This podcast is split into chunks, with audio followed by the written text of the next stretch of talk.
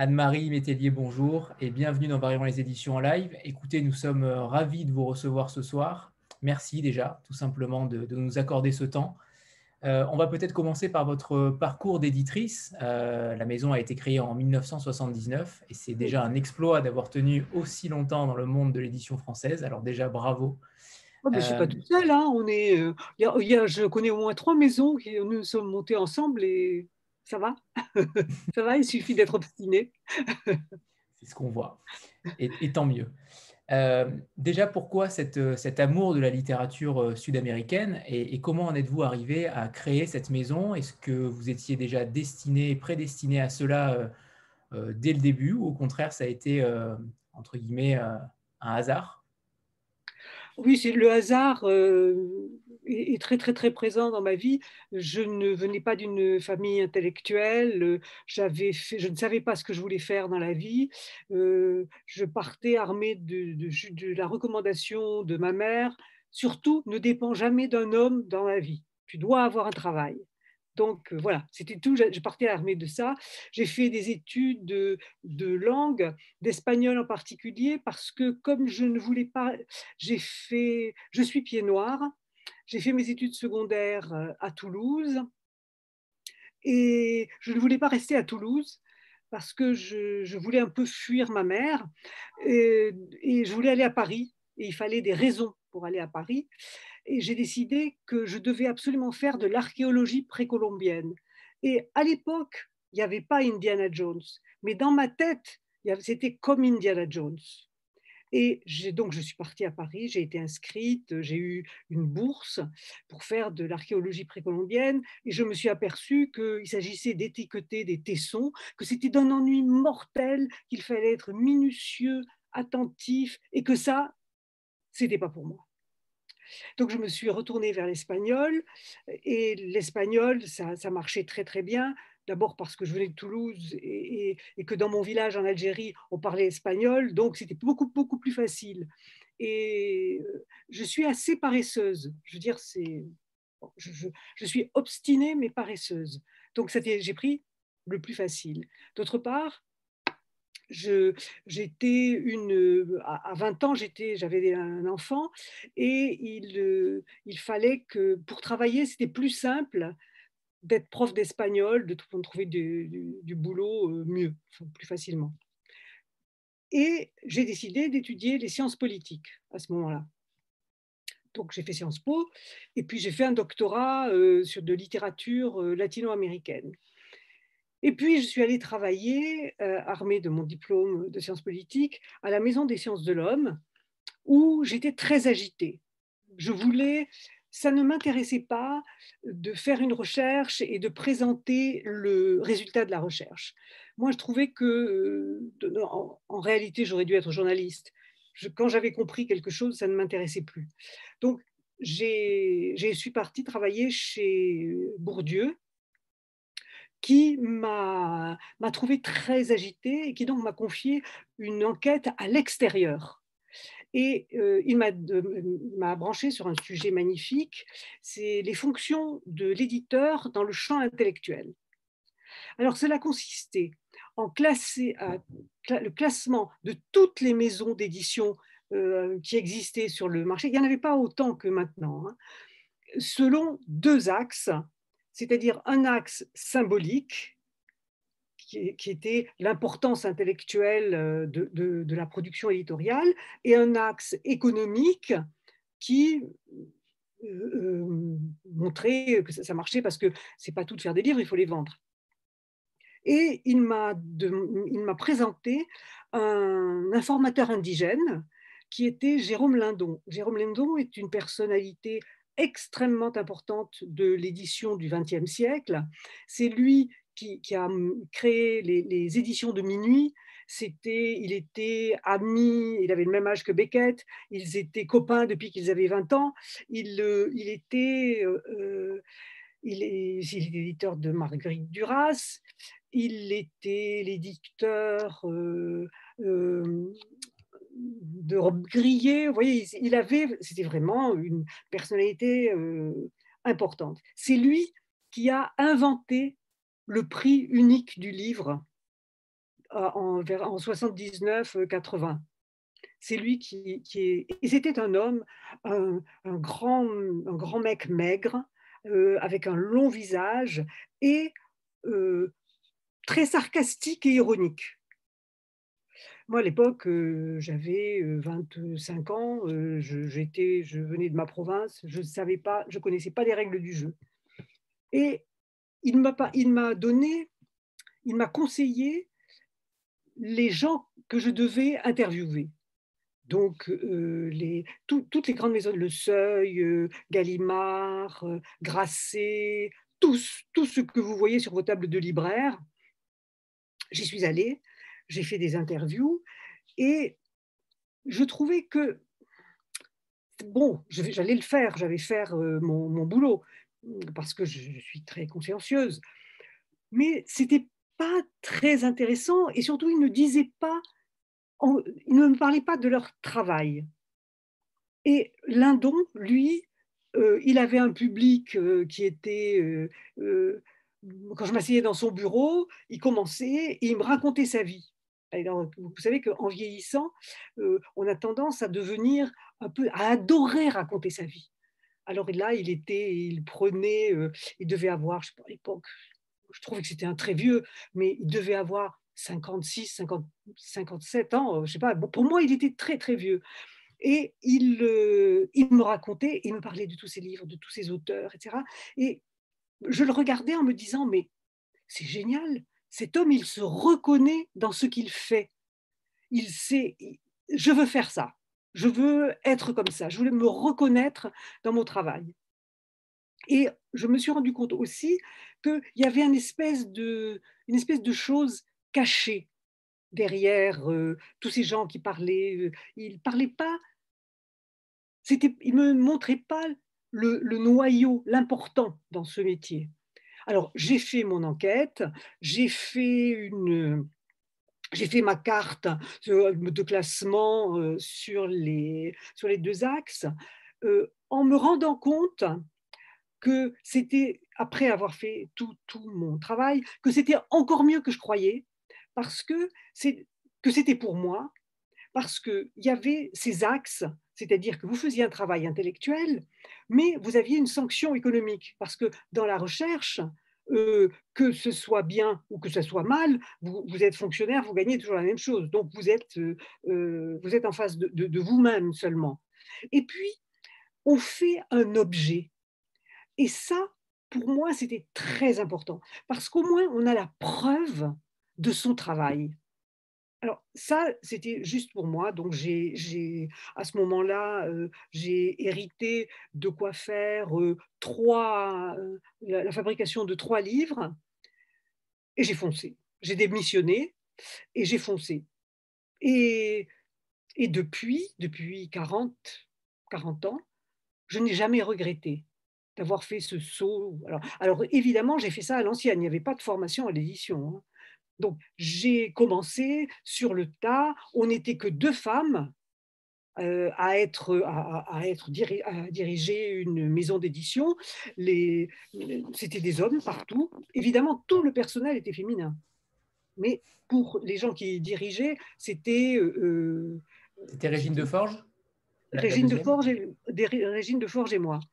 Et je te raconte une anecdote, euh, mon premier bouquin, j'avais décidé que je travaillerais qu'avec, quand on ne sait rien, il faut s'encadrer avec des gens qui savent vraiment. Donc, les plus compétents, les plus modernes, et c'est eux qui m'ont appris mon métier. Et donc, j'allais dans le. Il y avait les, machines qui sont maintenant euh, voilà, courantes et qui euh, pouvait euh, imprimer, euh, je crois que c'est 5000 euh, livres en un quart d'heure, quelque chose comme ça. C'était extraordinaire. C'était comme, comme des, machines de presse. C'était énorme. C'était des usines. Alors je vais là-bas et c'était l'imprimerie Bussière qui s'appelle le CPI maintenant, et qui, il y avait créateur de la boîte, le vieux monsieur Bussière, il allait sur ses 90 ans, il ne se déplaçait qu'en Rolls blanche. Et euh, c'est à Saint-Amand-Montrond, mon mari m'y amène en voiture. Et on est dans la cour, on me présente, le, commercial dit, je vous présente, il présente les éditions Métellier. Évidemment, M. Bussière va serrer la main de mon mari, euh, qui lui dit, non, non, moi je suis le chauffeur, les éditions Métellier, c'est madame.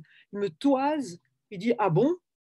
Et puis il appelle un grouillot qui passait dans la cour et il lui dit, et arrive, le grouillot va chercher, Madame Bussière, qui arrive, une dame euh, qui avait une soixantaine d'années, très habillée avec une robe. J'étais très impressionnée parce qu'elle avait une robe euh, en panthère, vous savez, euh, une imprimée panthère. Mais ça ne se faisait pas à l'époque. Il n'y avait que Catherine Deneuve qui portait ça. Donc c'était très chic. Et elle m'emmène dans le bureau. Elle me dit, mais qu'est-ce que vous voulez? Ben, Je dis, je veux que vous me fassiez les, toutes les mêmes conditions qu'à tous les éditeurs. Elle me regarde, elle me dit, vous êtes gonflé quand même, hein, parce que vous débutez. Hein.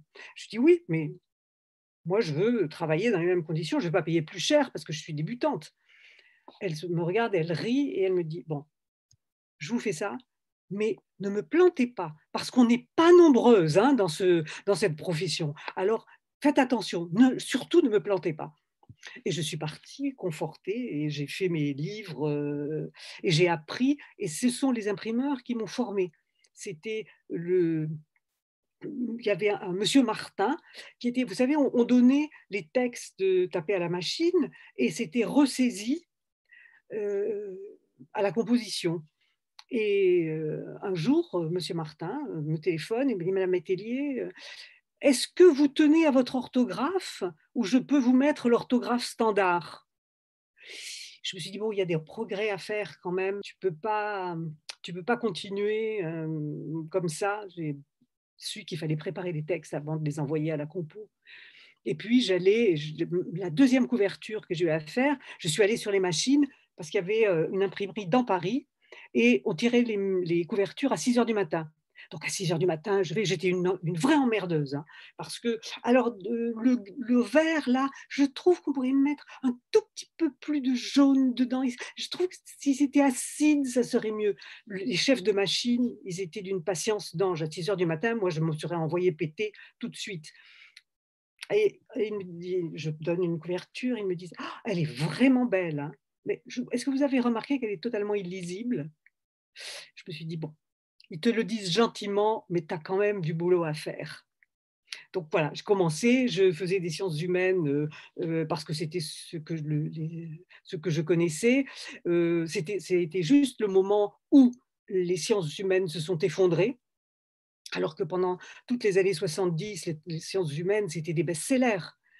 Là, on est tombé à des moyennes de vente de 800 ou 1000 exemplaires. Donc, ce n'était pas tenable pour une maison remarquez que j'avais pas beaucoup de frais, hein. j'étais toute seule. J'avais pas de bureau, je rangeais mes stocks de livres sous mon lit, c'était l'artisanat total. Et là, sont apparus, il s'est passé des choses, c'est-à-dire que l'Europe s'est développée, euh, le, le, Centre national du livre français s'est développé et est devenu un modèle dans les autres pays européens, et en particulier au Portugal. Et il se trouve qu'à ce moment-là, apparaissait aussi toute une génération d'écrivains au Portugal, d'écrivains qui rendaient compte de la réalité de ce qu'avait été la décolonisation en Afrique pour le Portugal. Et j'ai trouvé, il y a une fille du, Centre national du livre de, de Lisbonne qui m'a téléphoné, qui m'a dit Qu'est-ce que vous savez de la littérature portugaise? J'ai dit Rien. Alors elle m'a dit formidable et j'ai reçu des caisses de livres à lire. Donc j'ai pioché et je suis tombée sur euh, Antonio Lobo Antunes, José Saramago, Lydia Georges et Agustina Bessaluis. Euh, j'ai donc publié tous ces gens et euh, quatre ans après, la maison, la maison se, développait. Je me formais à la comptabilité. J'étais, moi, j'apprenais mon métier. C'est un peu long quand même parce que c'est un peu, c'est compliqué aussi comme métier. Et je, je me suis rendu compte, on, a passé un, creux, mais c'était, c'était un développement économique euh, assez agité. Et on était dans un grand creux. Je suis mariée avec un architecte qui était aussi dans un grand creux. Donc on était euh, ça allait pas, quoi. Et on n'avait ni l'un ni l'autre droit au chômage. Et à ce moment-là, je, je, je, savais que j'allais m'en tirer. Je ne sais pas pourquoi, mais ça allait pas. Alors j'ai parlé avec, avec mes auteurs portugais. Je leur ai dit voilà, euh, je sais que je, je sais que ça va marcher. Je fais tout pour que ça marche, mais il faut me faire confiance. Il faut me faire confiance pendant un an. Et alors, il s'est passé un truc assez, enfin, caricatural, c'est que les hommes sont partis et les femmes sont restées. Et je continue à, éditer. J'ai édité les œuvres complètes de, de. J'ai publié 12 romans d'elle. Et Lydia Georges, je publie encore ses romans. On a commencé à travailler ensemble en 84 et on travaille toujours ensemble. Et, et c'est formidable, nous sommes devenus amis. Alors, après le Portugal, j'avais une analyse euh, de ce qui devait arriver sur le, sur le marché, ce qu'on allait voir. Euh, ma formation de sociologue me donnait à penser que, étant donné les dictatures qui régnaient sur l'Amérique latine, il devait apparaître une nouvelle génération d'écrivains qui seraient, en Amérique latine, à 18 ans, tout le monde veut être poète. Donc les, jeunes poètes de 18 ans, ils avaient été pris dans le chaos des dictatures.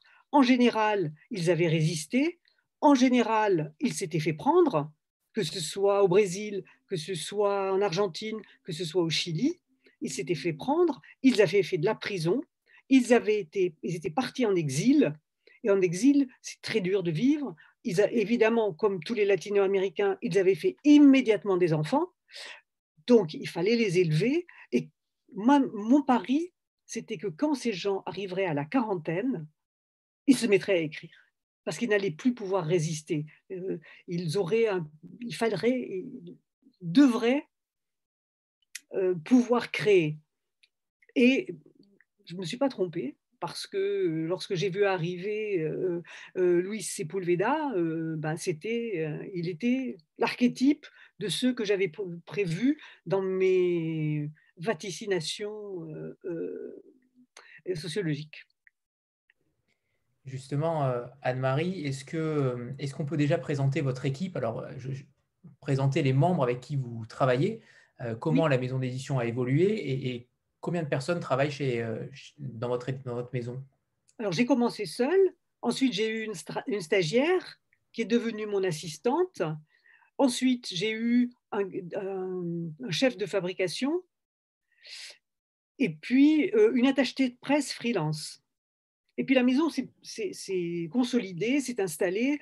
Ça, c'était à la fin, euh, au début des années 90 que vraiment, la maison est devenue une équipe. Et les, postes n'ont pas beaucoup changé.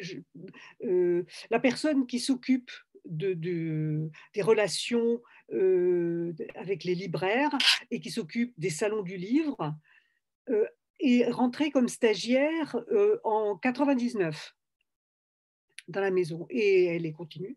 Notre, notre chef de fabrication, elle est arrivée euh, comme stagiaire. Je me rappelle très bien de notre rencontre.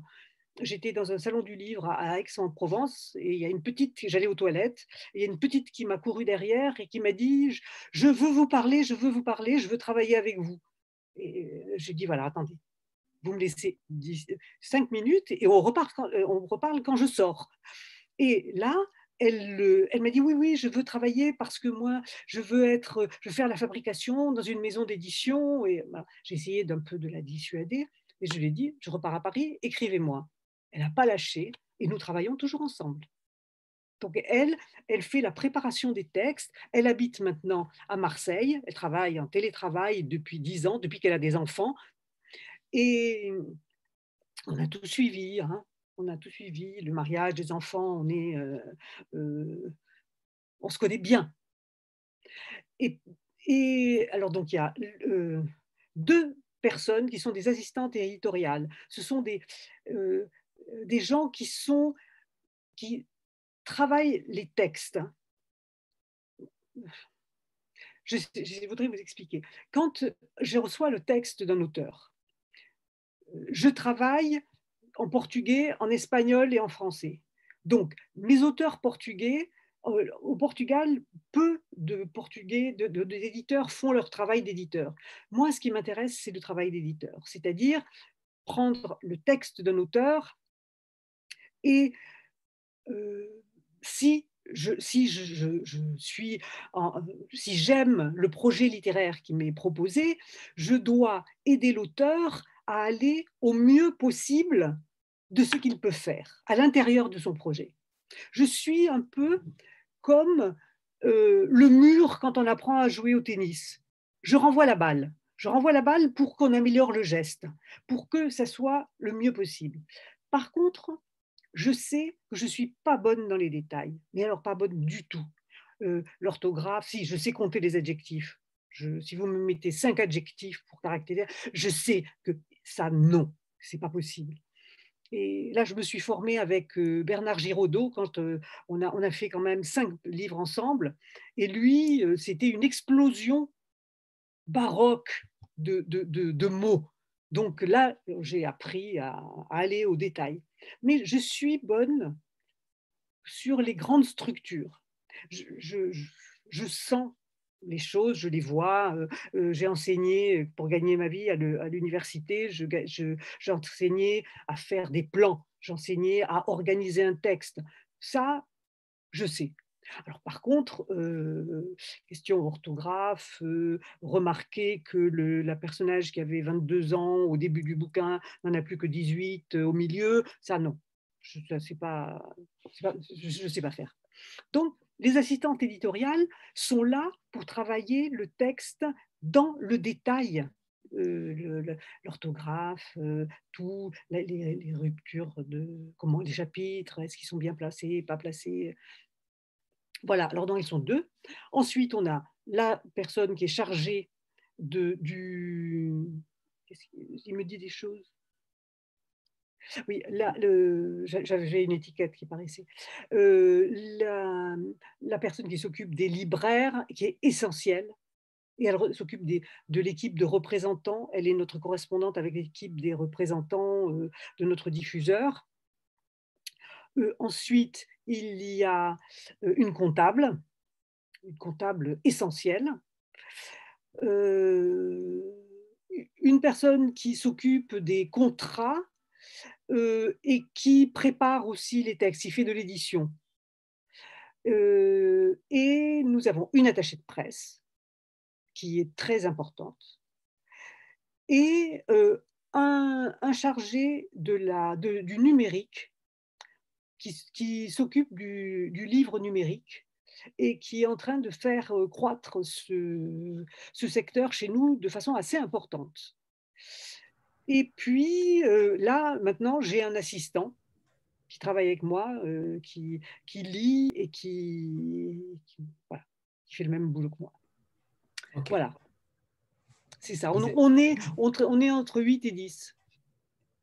Ça dépend. Il y a des, ils ne sont pas tous à temps plein euh, par désir. chacun. Nous, on est une, une maison d'édition où moi, je veux que les gens soient bien. Quoi. Ça se sent, en tout cas, dans, l'approche que vous avez et les anecdotes que vous nous donnez sur, euh, sur certaines euh, personnes qui travaillent avec vous, on sent euh, la complémentarité et, l'amour, que l'affection, en tout cas, que vous avez envers votre équipe. Ah ben oui, je dis, oui. Isabelle Je dis mes filles, mais elles n'aiment pas. Bonsoir Anne-Marie. Euh, alors, je suis vraiment ravie. Moi, de... J'attendais une maison d'édition, c'est la vôtre. Donc, je suis vraiment super contente que, Anthony ait pu l'organiser. Euh, moi, je vous suis euh, depuis super longtemps. Hein. J'ai des livres assez un peu du début, on va dire. Et donc voilà, alors je vous remercie vraiment infiniment. je, me posais la question, moi j'adore votre salamandre. Comment euh, vous est venue euh, l'idée de ce, de ce logo? Au, début, il n'y avait pas de logo. J'avais jamais pensé à mettre un logo. Et j'allais en librairie et je ressortais dépité parce que je n'avais repéré aucun de mes livres. D'ailleurs, toujours, je ne vois jamais mes livres en librairie. Je sors et ils n'ont pas et tout ça. Alors, en, général, les gens de ma famille me ramènent dans la librairie, m'amènent le truc qui c'est ça. Quoi. Alors, pour pallier à cette espèce de myopie totale sur mon travail, euh, mon mari m'a dit je vais te faire un logo. Alors, comme je, la devise de la maison, c'est des livres pour, vivre passionnément, et que euh, la passion était la principale moteur de ma vie, euh, il m'a dessiné une salamandre. C'est un, animal héraldique qui est censé vivre dans le feu.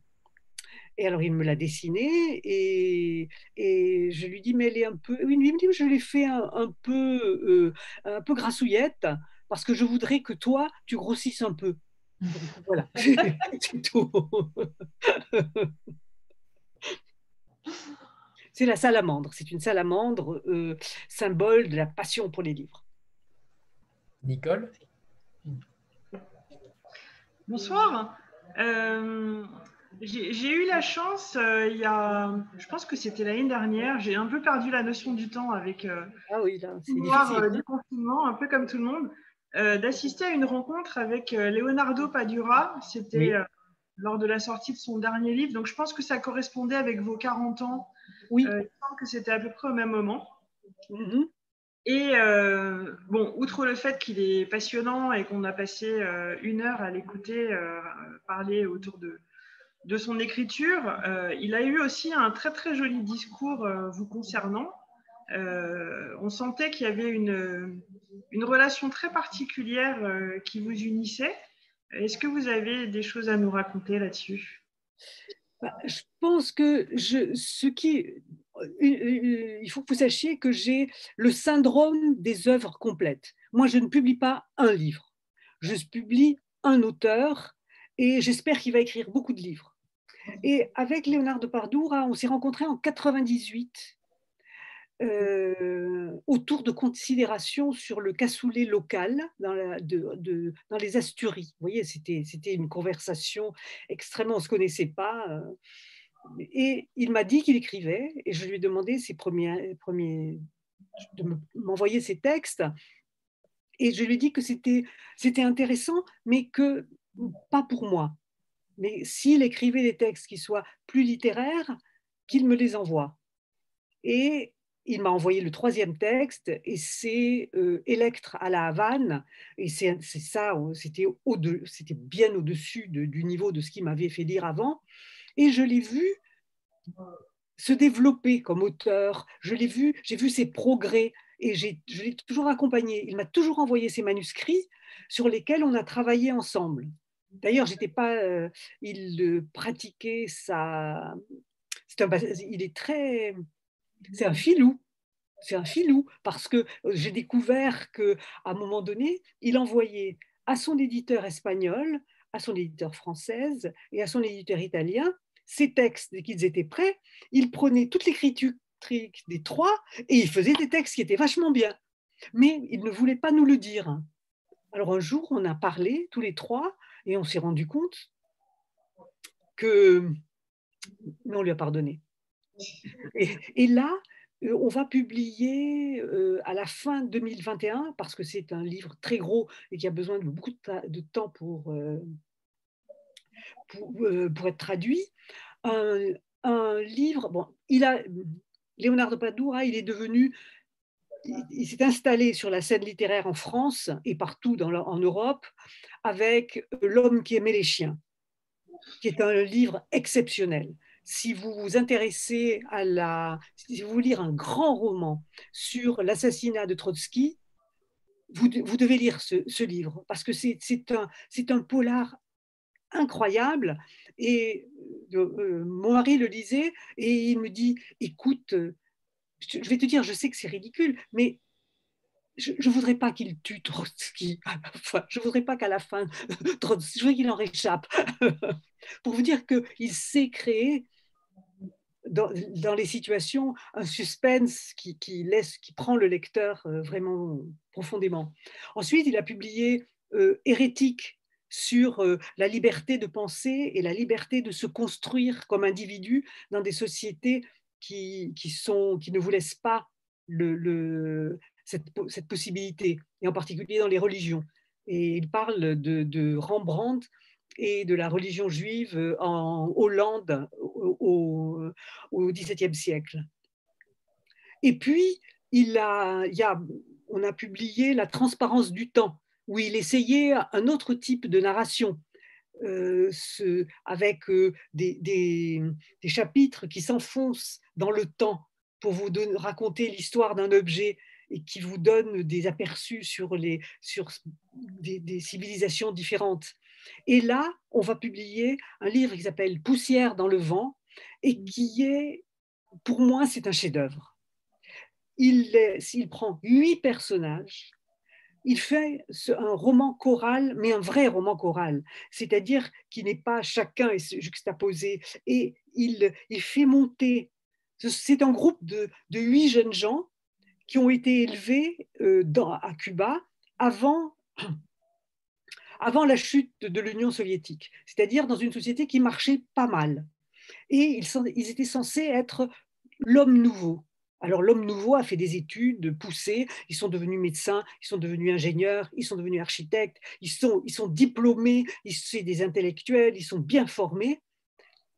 Et arrive la chute de l'Union soviétique et la société se délite. Ils n'ont plus aucune possibilité, ils gagnent moins que, que, les, que les chauffeurs de taxi, ils sont, euh, c'est-à-dire qu'ils sont surdiplômés, sans boulot et sans possibilité de vivre et d'élever leurs enfants. Donc ils vont se disperser à travers le monde. Et c'est l'histoire de la génération de, de Padura. Et c'est magnifique mais vraiment formidable. Et ça commence par une rencontre où un jeune homme drague dans un dancing à Miami une jeune fille qui, elle, vient de New York et il tombe amoureux.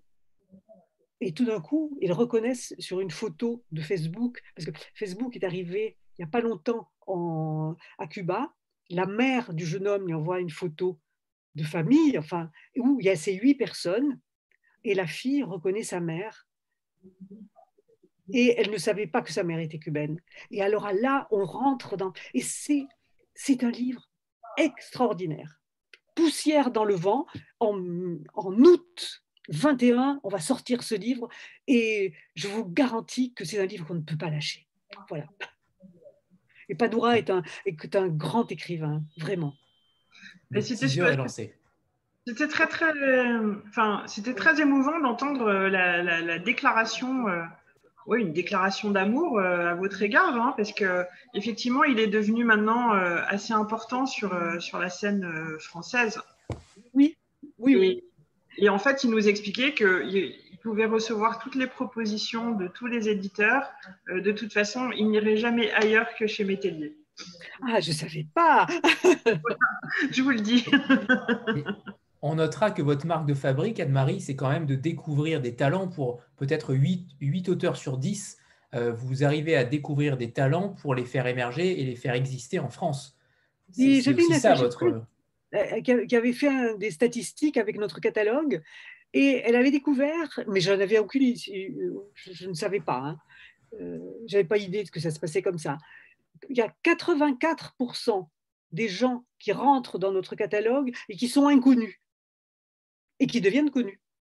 Pas, tous euh, au même niveau, mais en général, euh, on publie des étrangers qui ne sont même pas publiés dans leur pays et qui ensuite sont publiés dans leur pays et ça marche.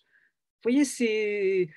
Moi, j'aime bien. Euh, comme j'étais très fauchée, je ne pouvais pas rentrer dans une compétition pour aller acheter des auteurs des agents très chers, etc. Donc, j'étais la seule façon de m'en sortir et la seule chose qui m'intéresse, c'est de découvrir des inconnus. Et, a un inconnu qui, qui, il y a plein d'inconnus qui ont un talent absolument extraordinaire. Et les faire grandir, c'est bien. Et, Et pour moi, ma passion, elle est. Je n'ai pas envie de connaître des auteurs et de lire après leurs livres et de les juger si l'auteur est sympathique ou pas sympathique. Parce que le livre, il est tout nu sur la table du libraire, et si l'auteur est extrêmement sympathique, le lecteur ne le sait pas, puisqu'il a, il a un livre, lui. Donc je, choisis le, livre, et il se trouve que j'ai les, tous les livres que j'ai publiés, ah, il y a des auteurs qui sont extrêmement sympathiques et qui sont généreux et, et surtout qui aiment lire. Ce qui fait que euh, quand on a fêté, j'aime bien faire des fêtes pour les anniversaires ou bien aller dans des salons du livre à l'étranger et euh, mettre ensemble tous mes auteurs et présenter. Je ramène de temps en temps, on, récupère des, auteurs qui ne sont pas à nous, mais parce qu'on va voir, voit un mec euh, tout, seul dans son coin alors qu'on est une tablée où, on est en train de partager un bon vin on va repêcher le pauvre écrivain qu'on a vu signer toute la journée et que son, qui, est, tout seul. Donc on intègre. Et, c'est, je me rends compte, ils se, ils se connaissent, ils se lisent et ils discutent. Et ils ont vraiment, ils me disent, bon, on est ton équipe. Et ça, c'est pour moi, pour moi, c'est ça la réussite. C'est ça la réussite de voir que on a fait, euh, on a mis ensemble des gens et que qu'on a monté. Et c'est un projet intellectuel qui marche et, les gens échangent.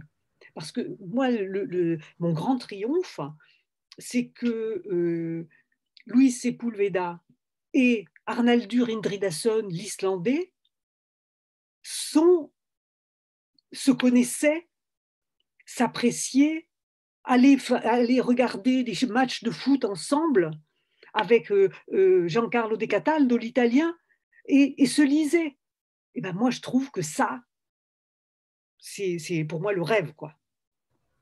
C'est en effet un, pont magnifique euh, entre auteur et, éditeur qui est, qui est, assez phénoménal, en effet.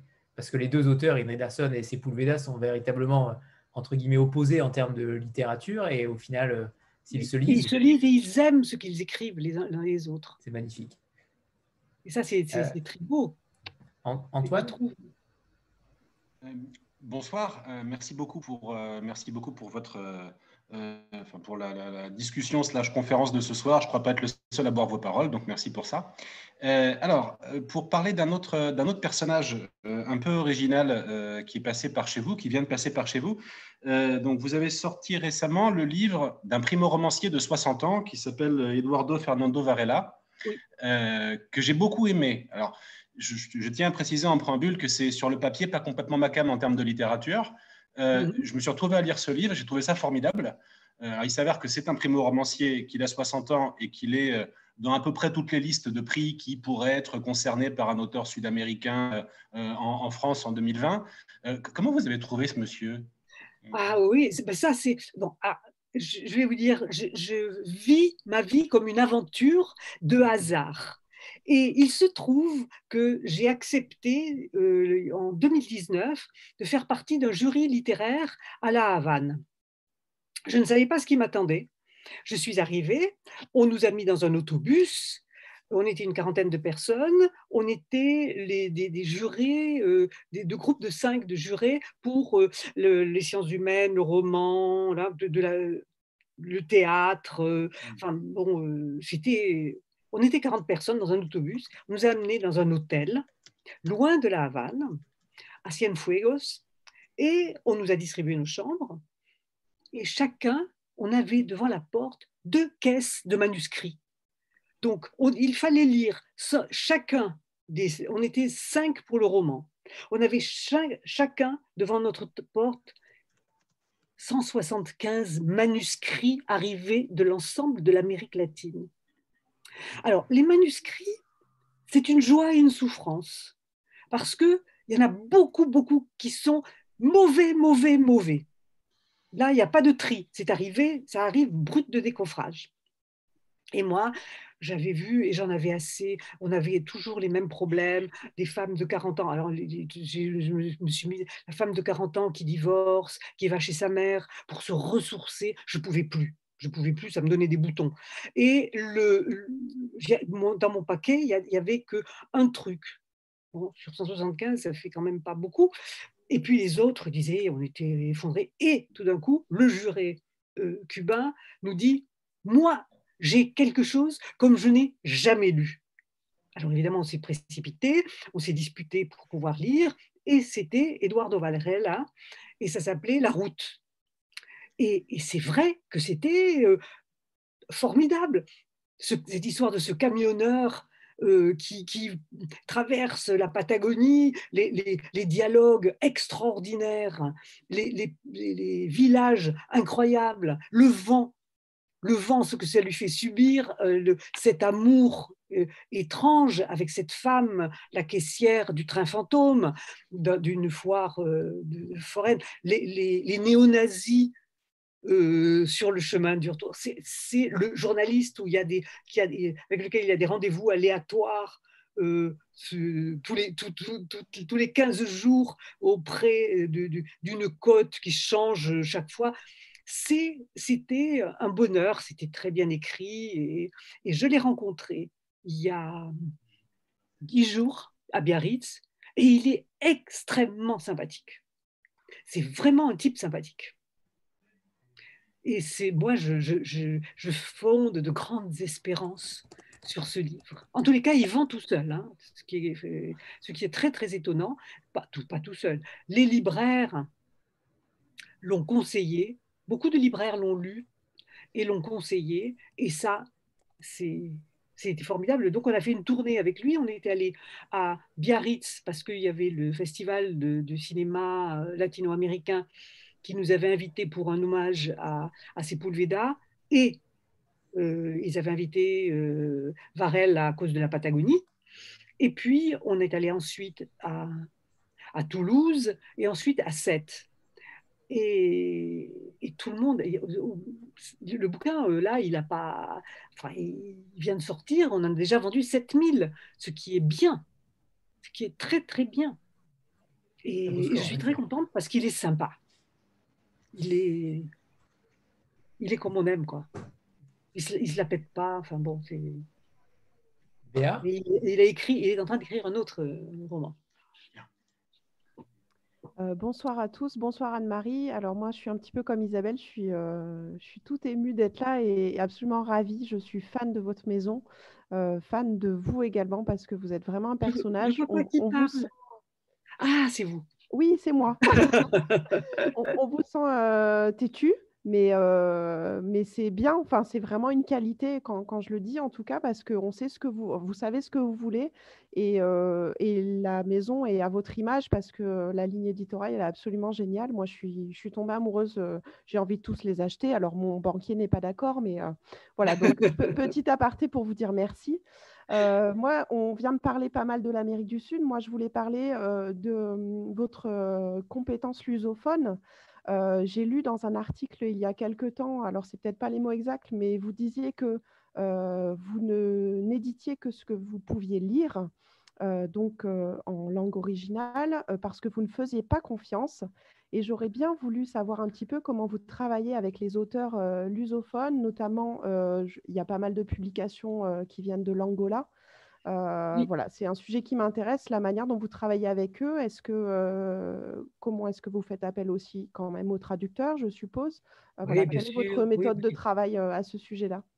Alors, je, dis que je suis, paranoïaque, c'est vrai, mais j'ai des directeurs de collection avec lesquels je suis en phase. Je sais que nous lisons de la même manière. C'est très, c'est, très, très important. Il y a une espèce de cohérence dans mon catalogue. Donc, je veux la garder. Et il faut, euh, pour, pour l'anglais, je suis nulle. Et donc, il y a Keith Dixon qui dirige la collection écossaise. Et puis, euh, pour, le, l'allemand, c'est encore pire, mais il y a Nicole Barry qui dirige la collection euh, de la bibliothèque allemande. Et pour le Portugal, oui, je suis en première ligne pour l'Amérique latine et le Portugal et le Brésil, je suis en première ligne.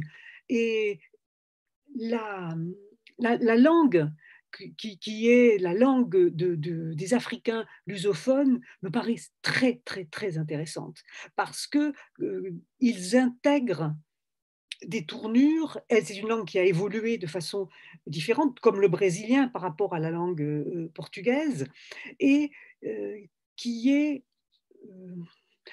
très souple et très musicale. Alors nous avons trois grands auteurs euh, euh, lusophones africains, qui sont euh, José Eduardo Agualusa, qui est angolais, oui, voilà, Onjaki, qui est angolais aussi, et dont nous publions en janvier un délicieux livre qui s'appelle Grand-mère 19 et le secret du soviétique, et qui est délicieux. C'est la guerre des boutons dans une banlieue de Luanda.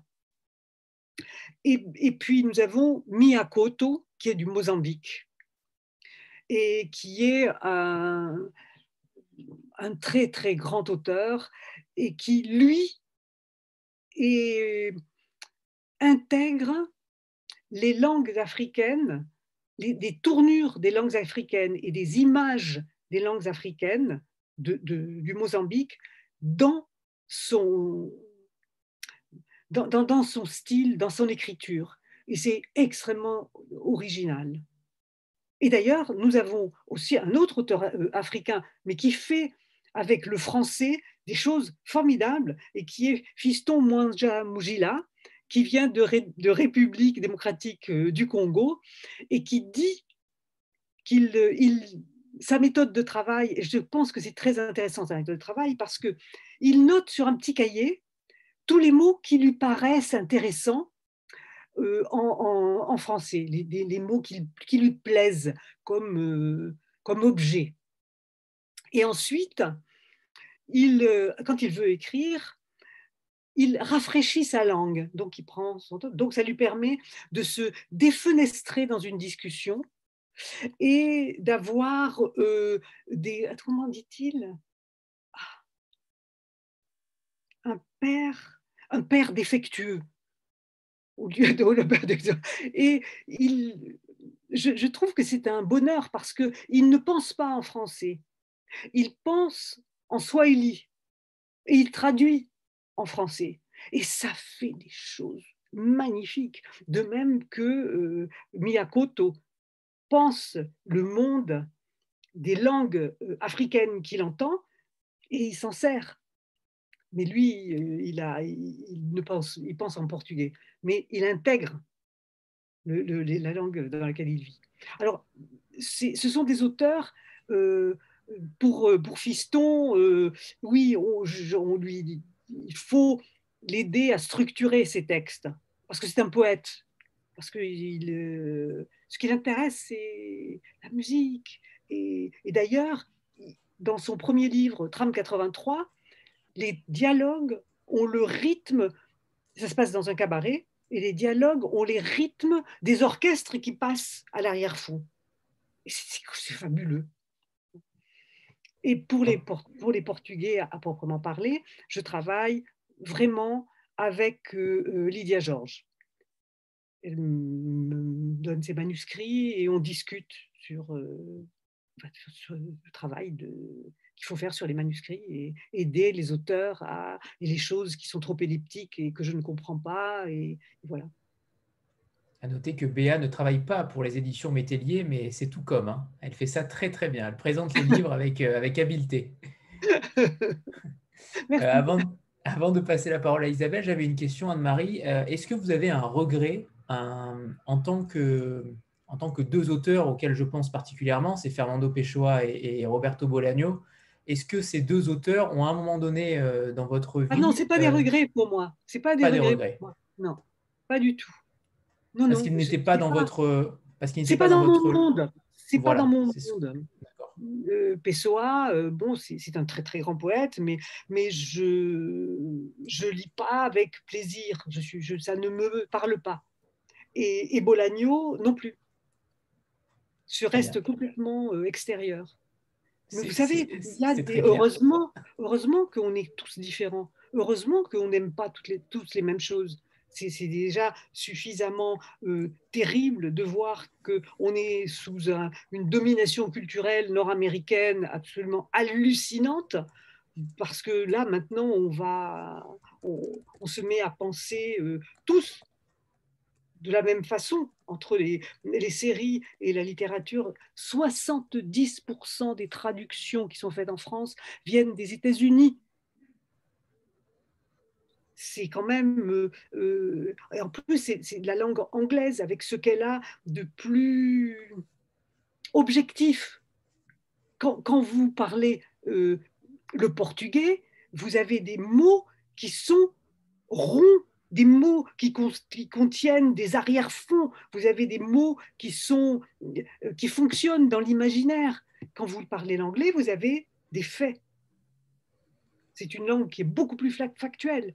Donc, euh, euh, et je pense que avec cette domination de ces littératures, on est en train de réduire nos imaginaires réduire nos imaginaires parce que quand on a publié, par exemple, une, auteure indienne qui s'appelle Shubangi Swarup, c'est de dérive des âmes et des continents. Pour moi, ça a été un bonheur total parce que elle m'a fait, elle m'a déclenché, elle a déclenché dans mon imaginaire des images que je n'avais jamais eues. Et ça, c'est extraordinaire parce que elle m'a enrichi, elle elle a enrichi même mon monde fantastique. Et ça, je vous recommande ce livre parce que c'est un des rares livres où c'est la nature, mais la nature dans ce qu'elle a de violent, des, tsunamis, des tremblements de terre, euh, tout, toutes les, la, terre-mère, qui est un des, acteurs de ce roman. Et c'est Shubangi Svarup, S-W-A-R-U-P c'est un premier roman, c'est magnifique. On l'avait publié euh, juste avant le confinement parce qu'il devait y avoir le, euh, salon du livre euh, consacré à l'Inde.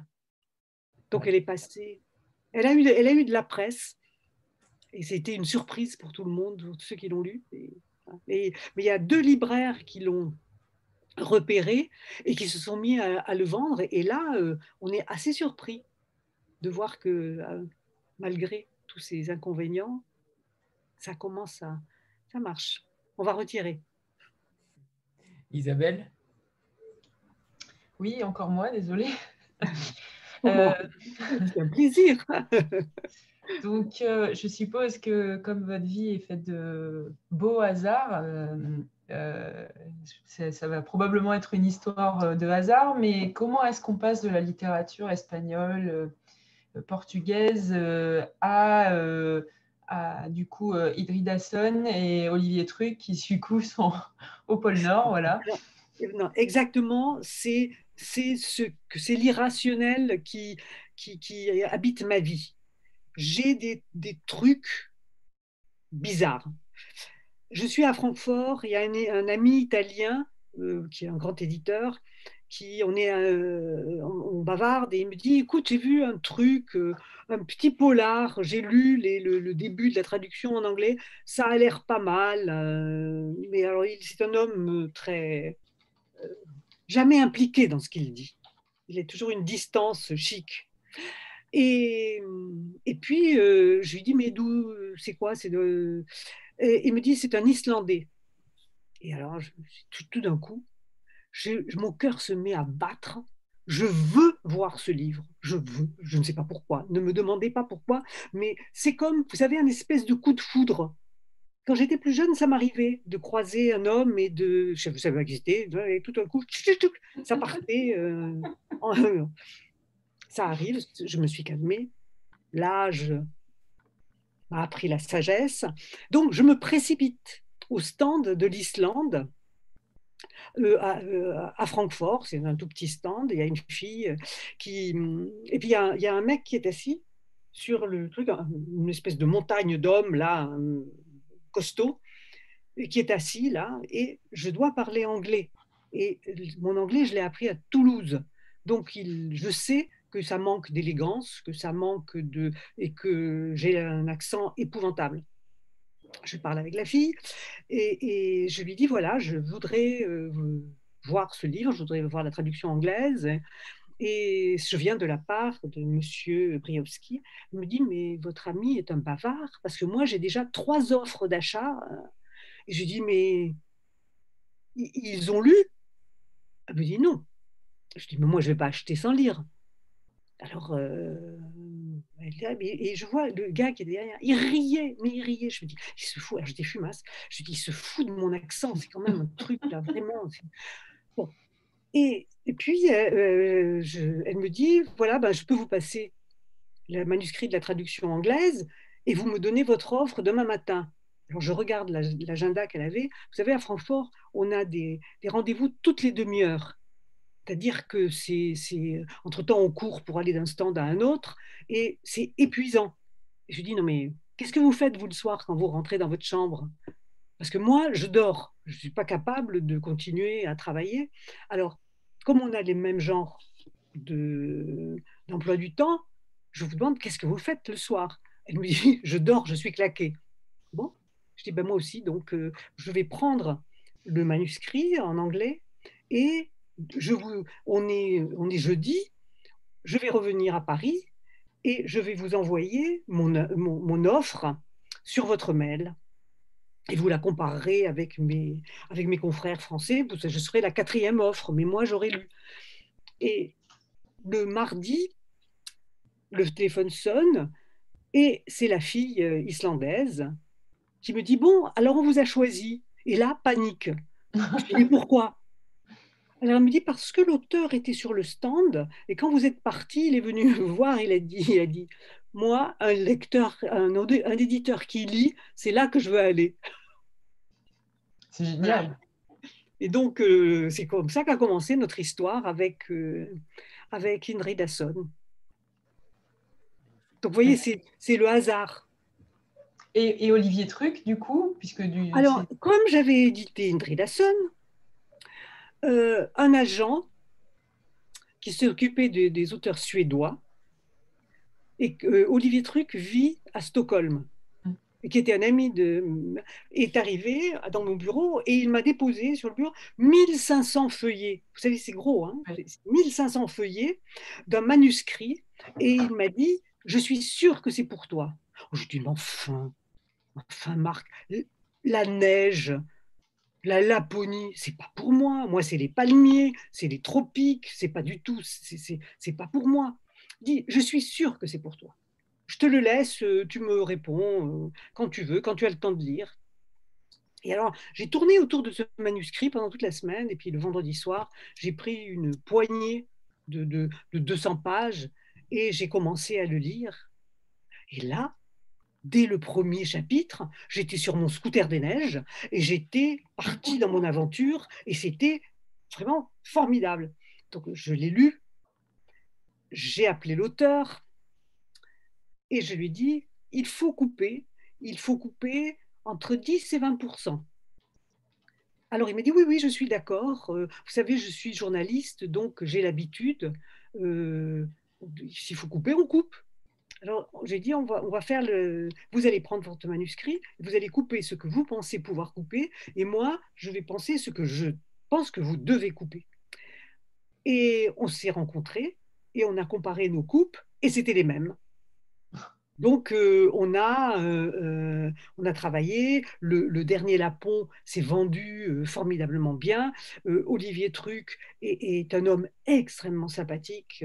il est moi, j'ai eu la chance de le rencontrer. Effectivement, c'est quelqu'un de super sympathique, hyper intéressant. Enfin, on l'entendrait parler des heures et de ses livres et de des lapons et de. Enfin, il est passionnant. Et il aime les libraires, et il aime les lecteurs. Il fait, il fait des choses. Son Facebook, c'est un catalogue des librairies dans lesquelles il passe ou des lecteurs sympas avec lesquels il a discuté. C'est quand même une façon de reconnaître que un auteur, il vit que grâce à ses lecteurs parce qu'autrement, votre œuvre, si elle est sur, dans le tiroir du fond de votre, de votre commode, c'est pas terrible. Hein. Donc, il faut euh, aussi être généreux euh, avec les, Et c'est un homme généreux, quoi. Stéphanie? Oui, bonsoir Anne-Marie et bonsoir à tous. Alors, tout à l'heure, vous avez dit quelque chose qui m'a interpellée. Vous avez dit que la, littérature américaine qui est prédominante avait quand même tendance à, vous avez dit, je crois, réduire nos imaginaires.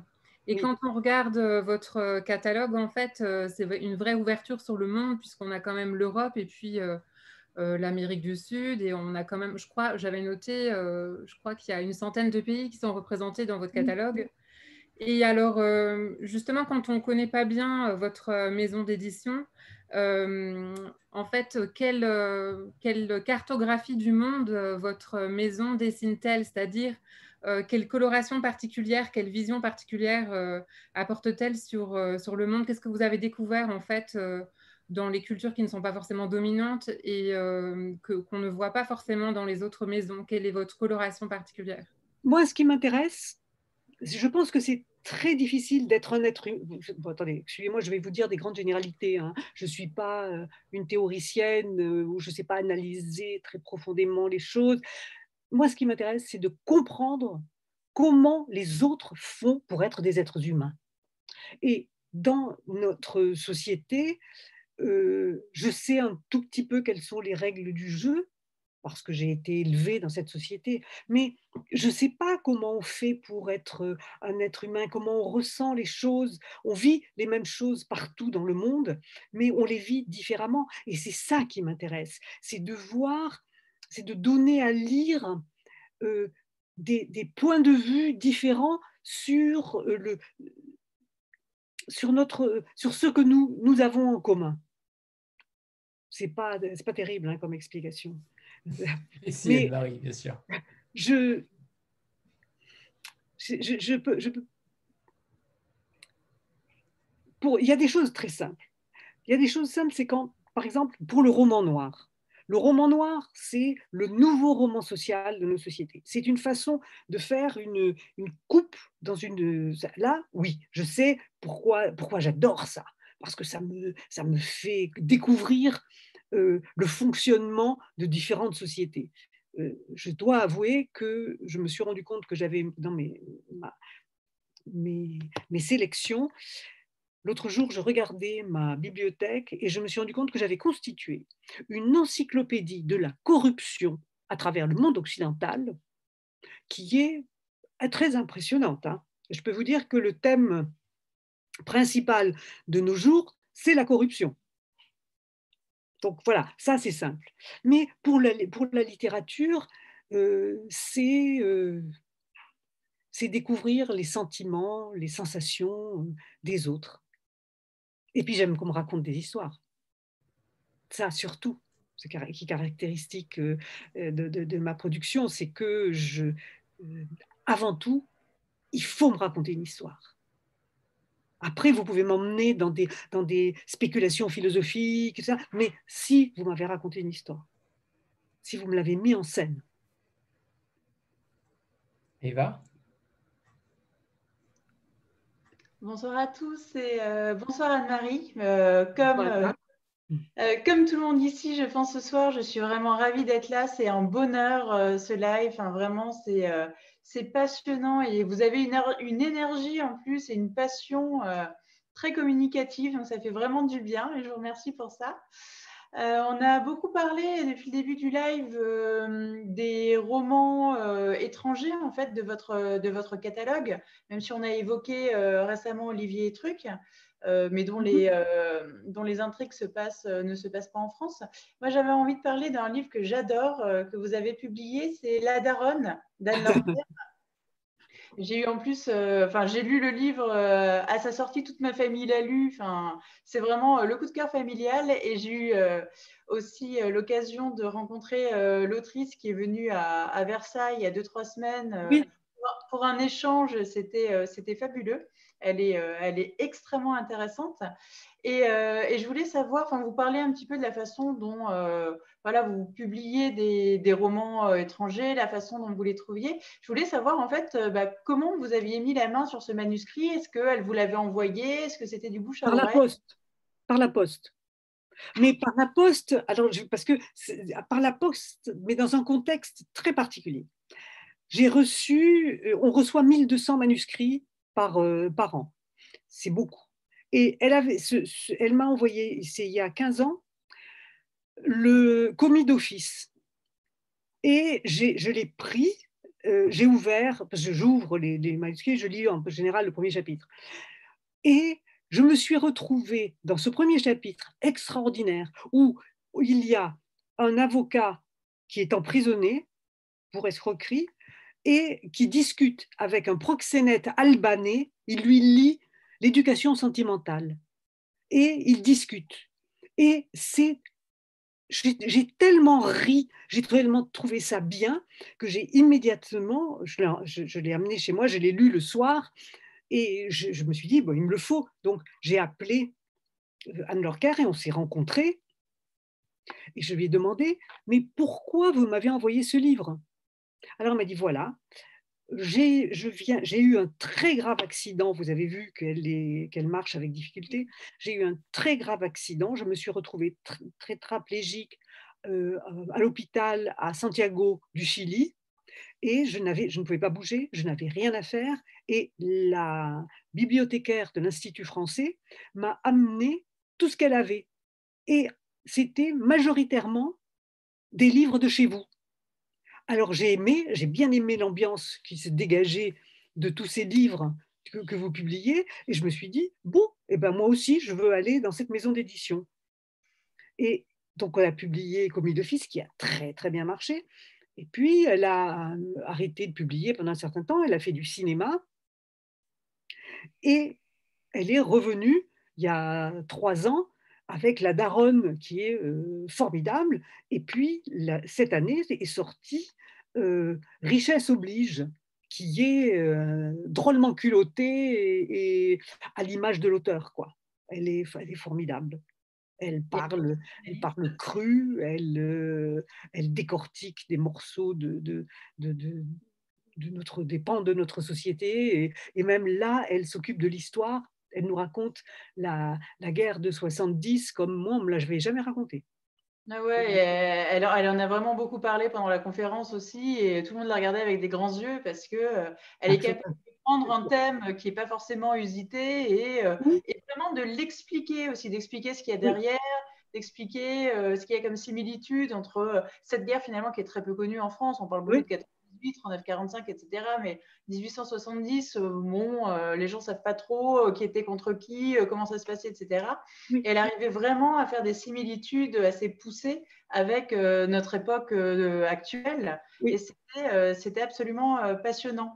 Et en revenant à la, à Daronne, donc, qui a été adaptée au, cinéma cette année avec euh, Isabelle Huppert, je voulais savoir si euh, c'était euh, vous, en tant que maison d'édition, qui négociez les droits d'adaptation au, cinéma ou en série, ou si ça se faisait complètement en parallèle en fait, de la maison d'édition?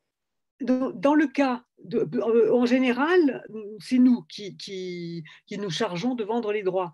Mais dans le cas précis euh, de, Anne Lorker, Anne Lorker, elle, garde ses droits ciné parce qu'elle a, travaillé dans les droits euh, cinématographiques, elle connaît, le, milieu du cinéma, elle a un agent pour le cinéma, et c'est donc elle qui a, qui a managé tout ça.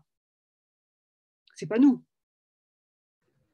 non, Moi, j'avais bah, la vente des droits cinéma de Hernan Rivera Letellier pour euh, Miracle d'amour avec fanfare euh, m'a été achetée par Bernard Giraudot en 2000 et c'est ce qui m'a permis d'éditer Giraudot parce qu'il est venu pour qu'on parle de problèmes de droit et puis euh, il, on est allé boire un café et puis il m'a dit, euh, on a discuté de, contrat, euh, et puis à la fin il m'a dit, vous savez, moi, euh, moi j'écris. Et moi, je suis, me suis dit, un, acteur qui écrit au secours, aux abris. Alors, j'ai été très bien. Je lui ai dit, je vais le lire et je vous conseillerai, vous savez, je ne publie pas de français, je vous conseillerai un, un confrère. Et il m'a donné, c'était un recueil de lettres qu'il avait écrit quand il faisait le tour du monde sur la Jeanne d'Arc quand il avait 16 ans. Et quand j'ai lu ça, je me dis, si tu laisses passer ça, tu es vraiment une crétine. Donc, j'ai, mais ce n'était pas un livre. Et je lui dis, bon, mais il faut travailler. Et il m'a dit, bien sûr, parfait. Et là, il est parti en courant. Euh, c'était un homme euh, qui, n'arrêtait pas de, voyager. Je n'arrivais pas de le coincer. Et puis un jour, il a, il a été hospitalisé. Et Bernard Rapp, je ne sais pas si vous, ça vous rappelle quelque chose, mais Bernard Rapp m'a téléphoné en me disant Anne-Marie, Bernard est à l'hôpital, il est coincé et il commence à s'agiter beaucoup. Je pense qu'il va beaucoup mieux. Il faut le faire travailler. Alors j'ai rappliqué avec mon paquet de feuilles et on a commencé à travailler tous les deux. Et je lui disais voilà, moi j'ai fait une première, euh, un premier euh, euh, sommaire. Et là, alors ce texte, on pourrait le mettre là, et puis celui-là là, mais entre les deux, il se passe quelque chose. Donc vous allez me raconter ce qui s'est passé. Et je repartais. Le lendemain, j'avais un texte et, on a monté ce livre. Et c'est Le marin à l'encre qui est pour moi un de mes textes préférés. Parce que c'est une écriture euh, comme ça, drue. vous, allez, vous ficher de moi, mais je pense que c'est une écriture euh, euh, masculine, virile. Mais, mais pas élégante. Je ne sais pas comment vous dire, il y a quelque chose de, de enfin bon, j'ai des mots qui ne, euh, qui ne sont plus très, beaucoup admis. Euh, dire qu'il y a une écriture virile, je sais que c'est pas trop politiquement correct, mais Giraudoux, il écrit, on sent que c'est un homme. Ah, voilà. Anne-Marie, ce qui est fou avec vous, c'est que la plupart des éditeurs euh, cherchent des anecdotes particulières avec certains auteurs, et avec vous, on est en train de chercher l'auteur avec lequel il y a une certaine normalité. Est-ce qu'il y a un auteur avec lequel vous travaillez, mais de façon euh, plutôt euh, prosaïque, classique? Bah Oui, oui, sûrement, mais... On a l'impression qu'il y a véritablement des, histoires auprès de chaque auteur, et ça, c'est euh, bah assez oui, surprenant. Ça, mais quand, vous travaillez avec, avec quelqu'un, en plus, les, auteurs, en général, ils ne pas, ils sont pas normaux je ne suis pas normal, ils sont pas normaux, ils ont, ils des, des, fêlures, ils se montrent comme tels qu'ils sont. Et, bon, donc euh, c'est avec, euh, il se passe des choses, il se passe des choses, on rit. Je dois avouer que, moi, les, les 28 ans d'amitié avec euh, Louis Sepulveda, ça a été une aventure extraordinaire. On a ri, on a fait des choses invraisemblables, on a frôlé la mort dans des accidents de voiture parce qu'il adorait conduire, et qu'on a fait, euh, on a, c'est, je sais pas comment vous dire, c'était une complicité euh, absolue. On était, on a beaucoup ri ensemble, on s'est beaucoup engueulé. Mais c'est ça. Donc c'était de l'amour. C'est des, des, relations vivantes que j'ai avec les auteurs parce que ils savent que pour moi, leur texte est essentiel. J'aime leur texte. Si j'ai publié, c'est parce que j'aime ce qu'ils ont écrit. Et, donc, euh, euh, je, suis, je suis dans leur camp. Je suis le premier. L'éditeur doit être le premier lecteur avec. On n'est pas un critique littéraire. À partir du moment où on décide de faire un livre, on est avec et on doit aider l'auteur à le faire devenir son texte le mieux possible. Et ça, ils savent. Et après, on le défend. Et moi, j'adore défendre les livres. J'adore convaincre les gens de lire. Je crois que tout le monde est convaincu ce soir de cette phrase. Béa euh, alors oui, tout le monde est convaincu, c'est obligé. Enfin, ça ne peut pas être euh, possible autrement.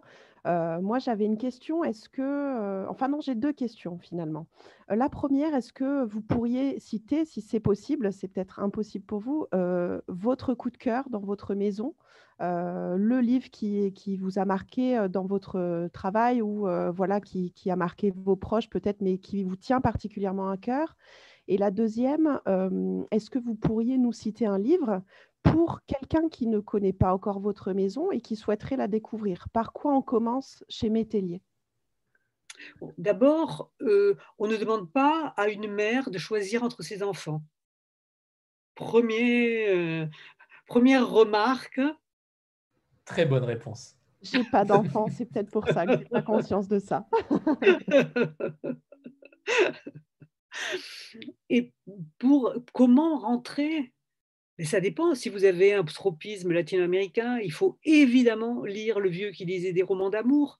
Euh, si vous avez, euh, euh, si vous vous intéressez au Grand Nord, il faut évidemment lire et que vous aimiez l'aventure, c'est le dernier Lapon. Si vous aimez le si vous aimez le, si vous êtes intéressé à l'Islande et que vous aimez le, et que vous aimez Simenon, c'est Indridason. Euh, si vous voulez comprendre euh, ce qui se passe, euh, comment fonctionne l'Allemagne, il faut lire Christoph Hein, il faut lire son dernier livre, L'ombre d'un père. si si c'est l'Écosse, il faut lire d'une part Burnside, mais aussi Jenny Fagan. Jenny Fagan dans les... Oh, le titre. Le titre je, je, l'ai aussi, mais euh, il ne sort pas. Les évaporés les... Non, non, non, non, Les, les, les, les, les, buveurs de lumière. Des buveurs de lumière, euh, ou, bien, ou bien plus facile, plus pour, pour quelqu'un, pour un lecteur plus fragile, il y a Kitson.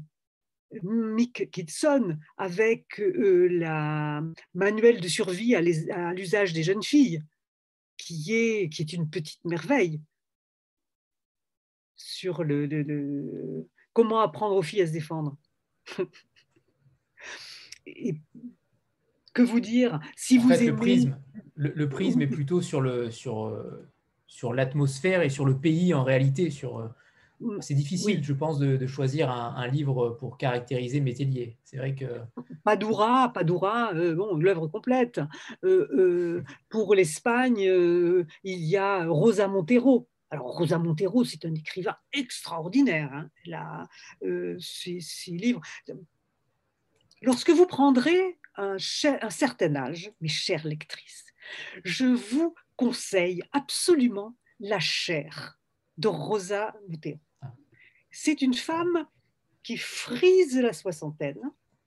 Vous en êtes très loin, mais ça arrive très vite. Et lisez la, la, chair parce que c'est le texte le plus vrai. D'ailleurs, toutes, nous sommes quatre ou cinq amis à, lui en vouloir parce qu'elle nous a piqué ce qu'on lui a dit pour le mettre, pour le faire vivre à son personnage. Et, et ça, c'est pas loyal mais vous savez que les, que les écrivains sont, sont des anthropophages. Il hein. ne faut jamais raconter quoi que ce soit à un écrivain, parce que vous le retrouvez, vous, vous retrouvez dans un livre. C'est pas, pas qu'en tant que personnage, encore que Padura m'avait mise comme personnage dans le, palmier et l'étoile. Et je, regarde, je lis, je lis, et tout d'un coup, je me dis, mais attends, c'est moi ça et, je me découvre qu'il m'a mis dans le personnage d'une tenancière de bordel euh, à la Havane euh, au XIXe siècle. Alors je raconte ça à mon mari qui va voir euh, qui lui dit non, tu traites comme ça ma femme? Alors il dit non, non, non, on va corriger, on va corriger. Alors donc je suis devenue espionne. J'ai toujours tenu le bordel, mais j'étais espionne. Les deux ne sont pas incompatibles.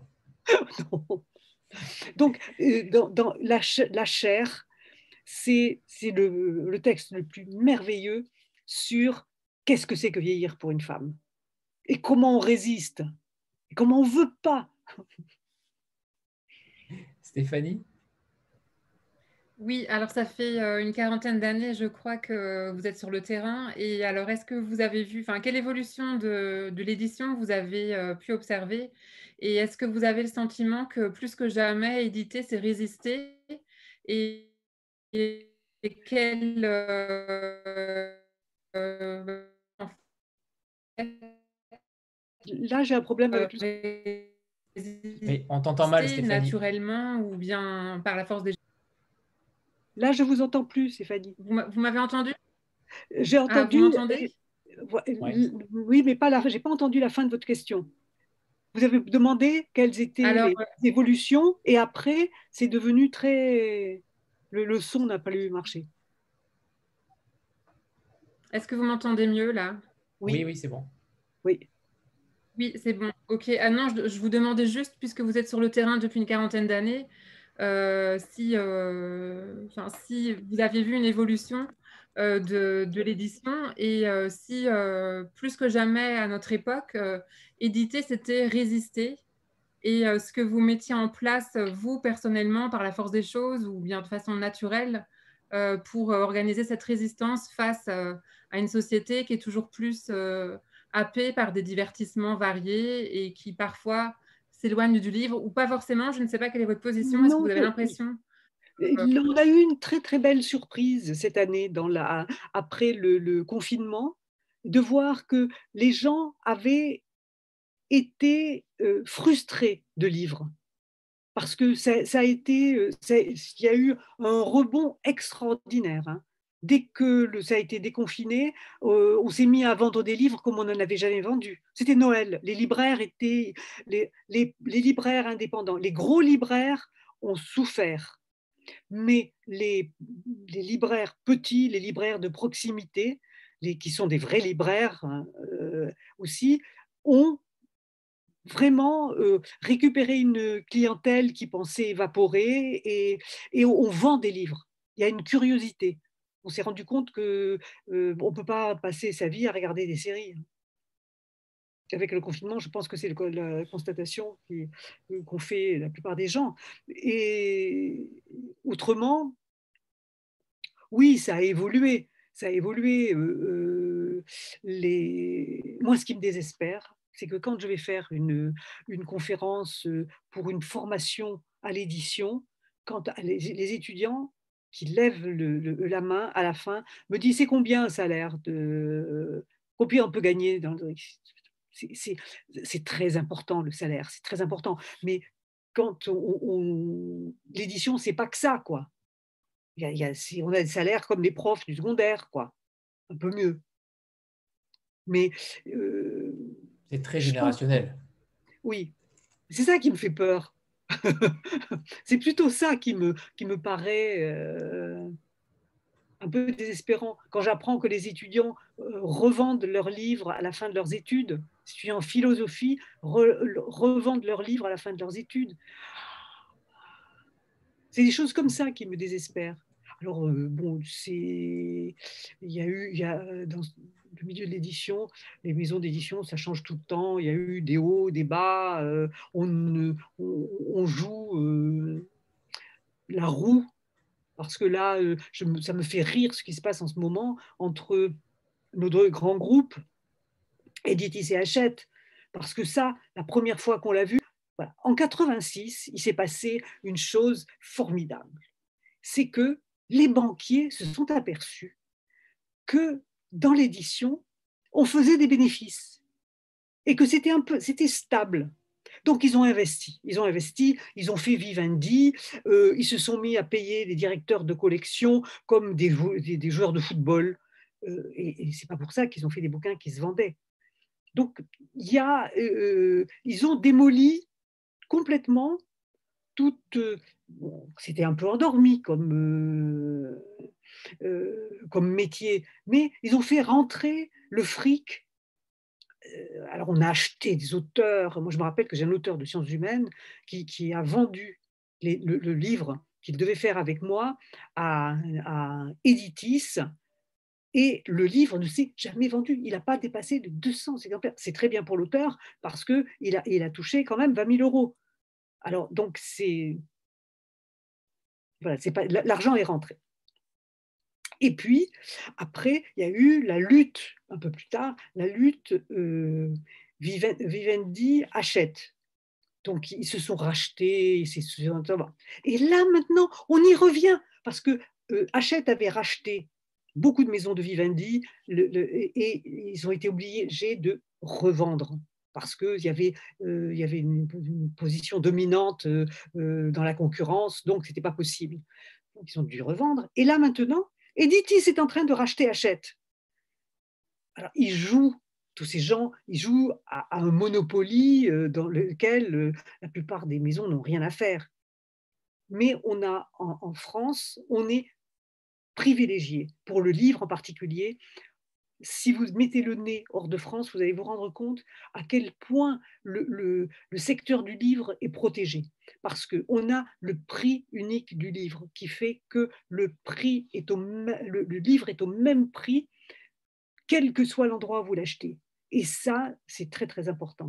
Et par ailleurs, il est là, maintenant, vous voyez, après le, confinement, il y a eu des mesures qui ont été prises pour empêcher que les libraires déposent leur bilan. Non, là, non, ils sont bien là maintenant, pour empêcher que, le, secteur du livre s'effondre. Et il y a toujours des jeunes qui créent des maisons d'édition. C'est ça, moi, qui me paraît euh, formidable. C'est qu'ils sont. Euh, il y, a toujours. Le, livre reste un, un, objet de communication qui fait fantasmer. Moi, je suis une femme optimiste vraiment optimiste. Je crois que j'ai travaillé en Amérique latine, j'ai travaillé avec des éditeurs latino-américains et je peux vous dire que nous avons des conditions de travail de luxe, de haut luxe en France pour l'édition et pour la librairie et on a un lectorat extraordinaire. Cela fait du bien d'entendre un discours aussi lucide et optimiste, en effet, dans un monde où tout le monde se plaint, en principe, dans l'édition française. Depuis que j'ai commencé, depuis 40 ans, l'édition est au bord du gouffre. J'avais tombé. Bon, alors, on, va bien nos, confrères euh, euh, latino-américains, c'est des survivants. Vous ne pouvez pas savoir comme il faut se, se, battre pour faire des livres en Amérique latine. Il n'y a, pas de, de, de, il a pas de librairie, il n'y a pas de secteur de librairie, de, il n'y a pas de solidarité euh, entre les libraires et les éditeurs. quand on dit en Amérique latine qu'on va faire une surremise à un libraire pour qu'il s'occupe de votre fonds, etc., les éditeurs vous regardent avec des yeux, ils disent ah, mais t'es folle, t'es folle. Or, nous, on a un sentiment, on a, on a créé vraiment un secteur où tout le monde est solidaire. Il y a une chaîne qui va de l'auteur au lecteur et on maintient cette chaîne. Et ça, ça se maintient avec des négociations, des, des, oui, il faut qu'on se parle pour pouvoir faire du bon travail. Et en plus, on a en France un truc qu'ils n'ont pas aux États-Unis, c'est qu'on emploie encore un vieux système qui s'appelle la péréquation. C'est-à-dire que au lieu d'avoir des, contrôleurs de gestion qui veulent que chaque livre soit rentable en lui-même, bah, on part du principe que, et c'est moi je pars de ce principe-là, c'est que ceux qui se vendent bien financent ceux qui arrivent, les, nouveaux. Et les, nouveaux, évidemment, ils ne vont pas être rentables.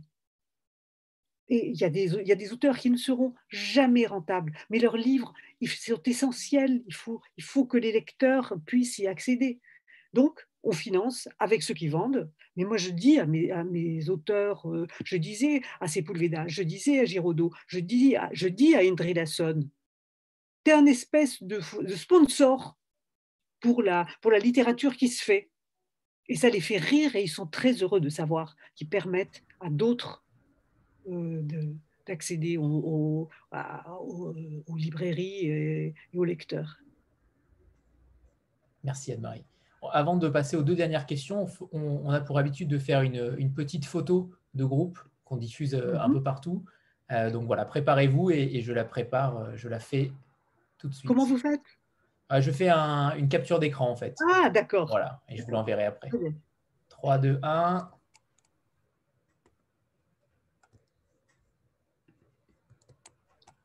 C'est bon, super, merci. Antoine? Alors, Dieu et Anthony m'en sont témoins. Je ne pose pas souvent cette question, mais, mais, ce soir, je la sens pas mal. Euh, ce serait quoi vos conseils à un jeune auteur en 2020 euh, d'avoir, d'aller en librairie, de regarder ce qu'il y a sur les tables de libraires, de lire, de faire, de regarder euh, avec auprès de quel auteur il voudrait être, hein, se sentir bien. et là, s'adresser à, l'éditeur de, cette, euh, de ces auteurs euh, qui, avec lesquels il sent une fraternité. C'est efficace. Merci beaucoup. Voilà. Et Isabelle, dernière question. Alors, ce n'est pas, vraiment une question, c'est juste un commentaire, du coup ça va être très bref, mais je vous remercie d'avoir parlé de Rosa Montero, qui est effectivement euh, une autrice absolument incroyable et qui écrit des choses tellement différentes entre des larmes sous la pluie et instructions pour sauver le monde et la chair, enfin tout ça c'est très très différent. Elle arrive à se renouveler de manière incroyable et c'est quand même assez rare, je trouve, euh, J'ai des auteurs de voir une telle diversité. Donc, euh, enfin vraiment, moi j'ai je suis total fan de, Rosa Montero. Enfin, je suis fan de beaucoup de vos auteurs. Hein. En l'automne 2021, on sort le dernier roman de Rosa qui s'appelle La bonne chance. Très bien, merci beaucoup. Encore un, encore un, livre à ajouter à notre. Et je voulais absolument pas qu'on parte sans avoir parlé de cette absolument merveille qui est euh, Le sourire étrusque. Ah, le sourire étrusque. Ah, de oui. Euh, José Luis San Pedro. À tous ceux qui ne l'auront pas lu, il faut absolument le lire. C'est c'est à la fois poétique. Je trouve qu'il y a un petit côté aussi, euh, comme vous disiez tout à l'heure, un peu dru, un peu viril et en même temps tellement poétique c'est vraiment, euh, c'est voilà, c'est un livre absolument ah, fabuleux. Je voulais absolument en avoir parlé. J'ai et là j'ai encore une histoire. Ah super. je reçois euh, sur un paquet de livres et je déchire tout et j'ouvre puis je regarde pas et le téléphone sonne et j'entends. Bonjour madame, vous ne me connaissez pas, mais moi, je sais ce que vous publiez et je, voudrais vous parler d'un livre que j'ai lu et qui m'a bouleversé et qui est formidable. Alors, euh, je dis de quoi il s'agit? Elle me dit Le sourire étrusque de José Luis San Pedro. Alors, je me hausse, je regarde sur ma table et je dis Je viens de le recevoir, je l'emporte et je le lis. Et je l'ai lu et j'ai été prise, mais dès le début, c'est un livre magnifique, c'est un livre émouvant, c'est euh, bon, un livre comme on aime en lire. Et puis j'ai rencontré l'auteur qui était un vieux monsieur extraordinaire, extraordinaire. Il ressemblait à Don Quichotte. Je trouvais que c'était... Et quand, quand j'ai publié son premier livre, je ne le connaissais pas. Et il m'a envoyé un bouquet de fleurs. Et Monsieur San Pedro, quand je l'ai connu, il avait 82 ans. Hein.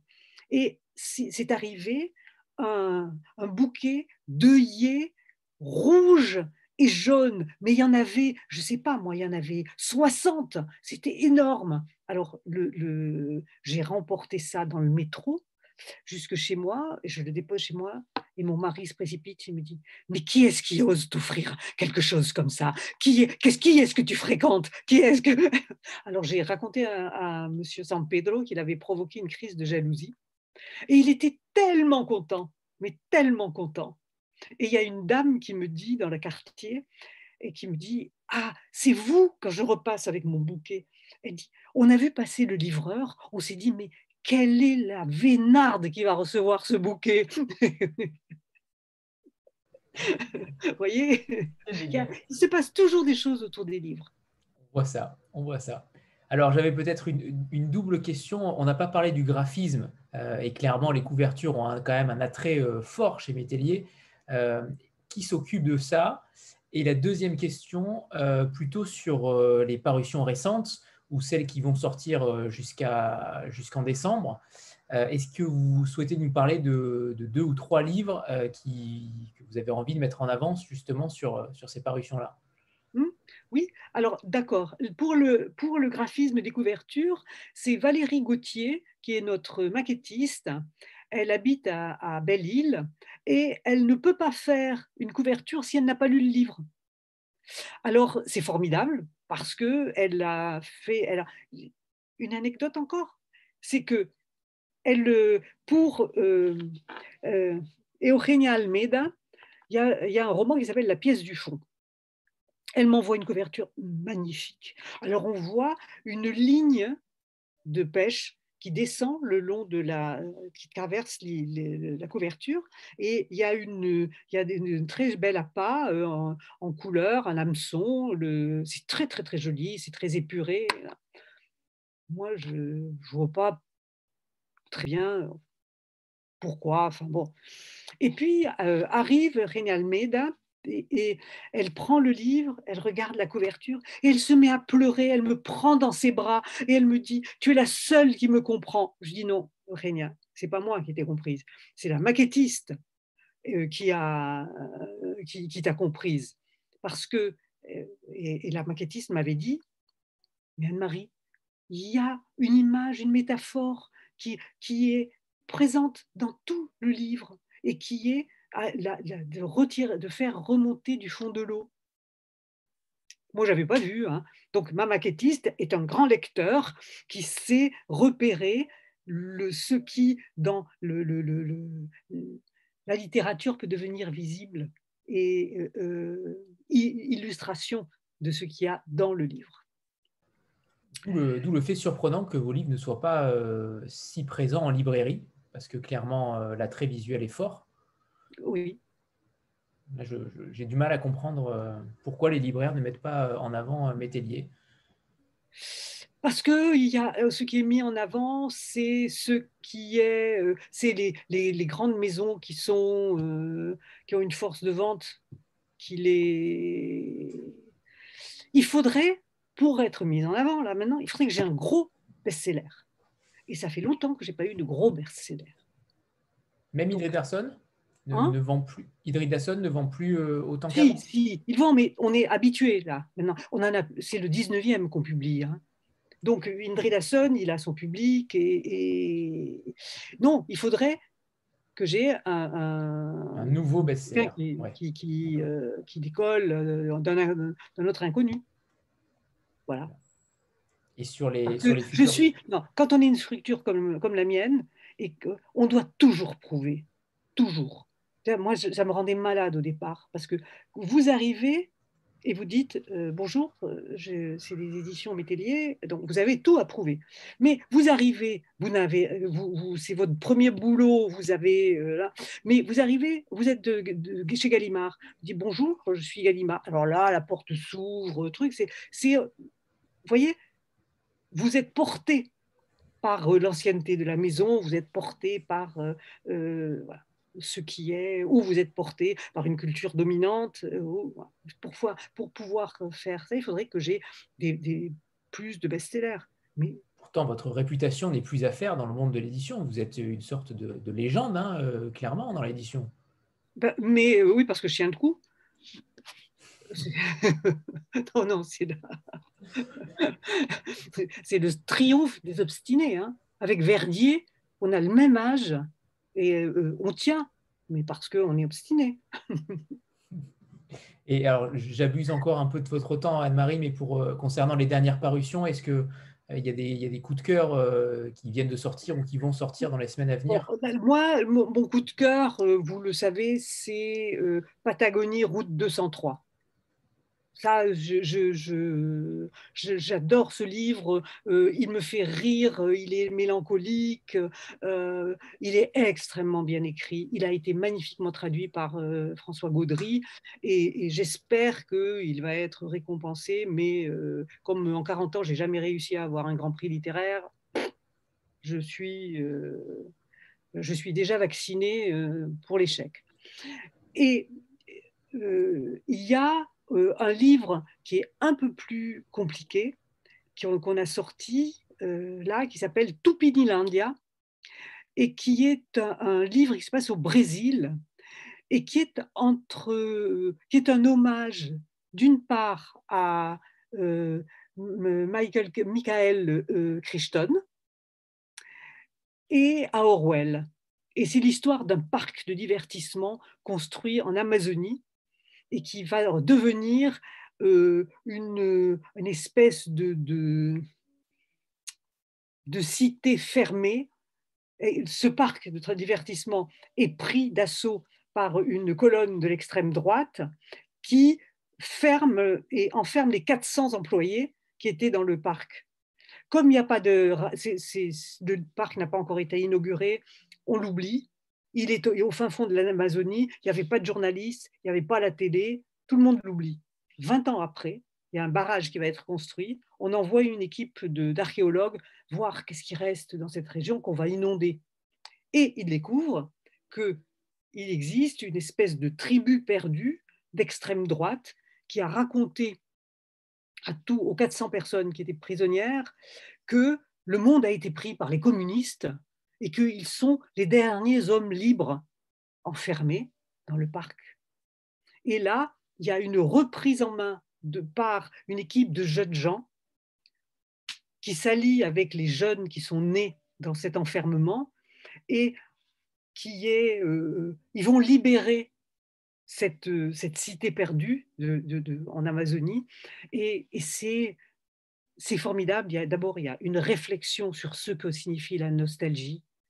Il y a une description de ce qu'est la société brésilienne et il y a euh, des morceaux d'anthologie de, films d'action. Il y a des morceaux de blockbusters littéraires où vous avez, ou en tout cas moi, j'ai 14 ans. J'ai 14 ans et je suis dans un film d'action et je suis avec les, cette équipe de, de, jeunes. Je cours dans les couloirs, je fuis devant la grosse vague qui va inonder les trucs. C'est, il, il écrit extrêmement bien, ce garçon. Il s'appelle Machado de Machado, il s'appelle Tupinilandia. Mais je reconnais que c'est un gros livre. Hein. C'est un gros livre. Merci. Euh, et, et, là aussi, une aventure, une histoire vraie qui est de euh, Natacha Vodine, euh, qui a cherché, euh, le titre c'est Mariupol. Mariupol. Elle, sa mère s'est suicidée quand elle avait 8 ans et elle n'a jamais compris. c'est resté, sa mère est devenue quelqu'un de très ambigu dans ça. Elle l'a abandonnée, s'est suicidée. Et elle a quand les, archives de l'Union soviétique ont été ouvertes, elle a commencé à chercher sa mère.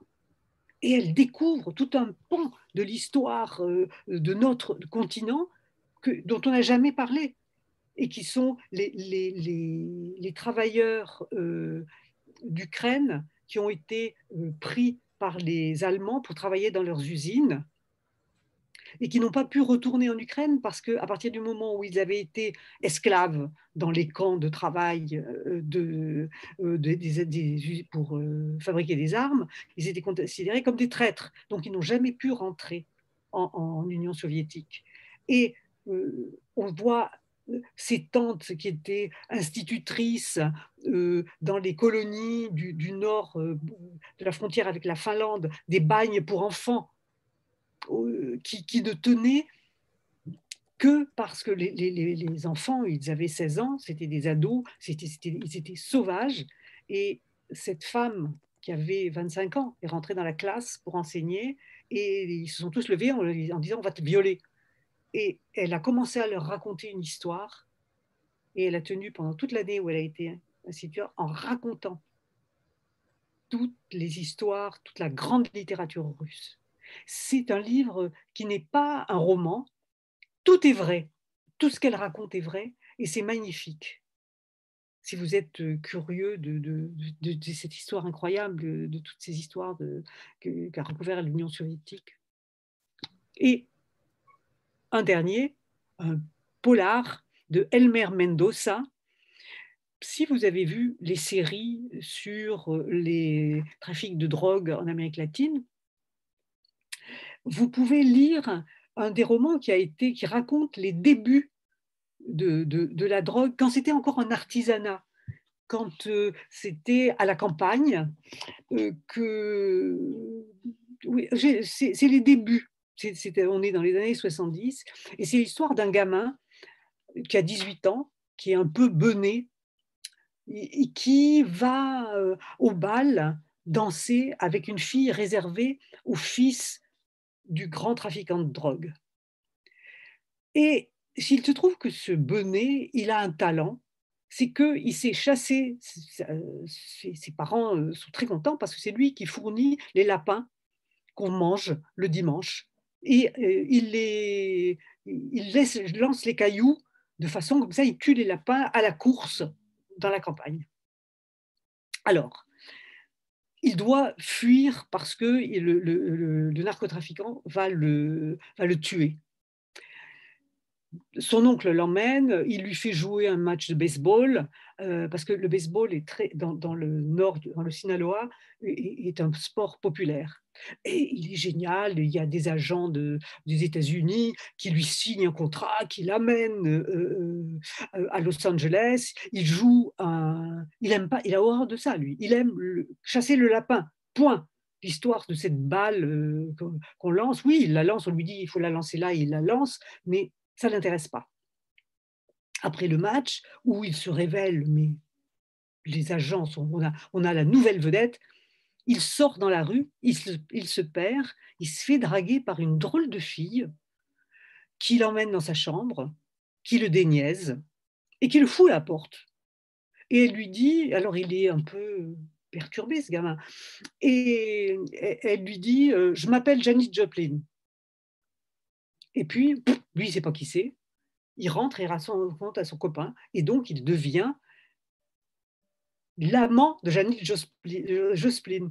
Et il va vivre comme euh, un personnage, parce que, oui, l'amant de Janis Jospin. Et on va le suivre dans toute sa... Et à ce moment-là, se déclenche dans sa tête une voix qui lui dit je suis ta partie réincarnable.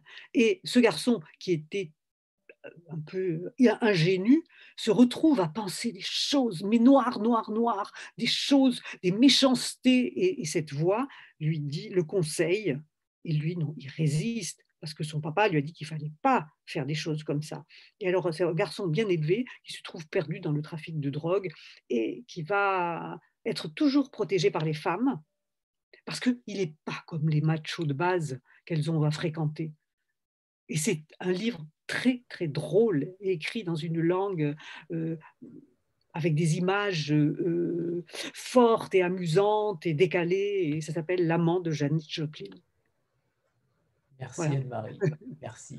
Et d'ailleurs, on, va recevoir bientôt Éric Bourri et, euh, Jean-Christophe Salon oui, dans, voilà, dans, cette rencontre. Donc, bon, ça fera aussi le lien avec, avec Métellier. donc, Dites à Jean-Christophe de vous parler de Lilia Sigurdardottir. C'est de la littérature, euh, euh, c'est du, roman noir avec euh, sur les femmes qui est et avec des femmes qui sont, c'est vraiment bien, hein.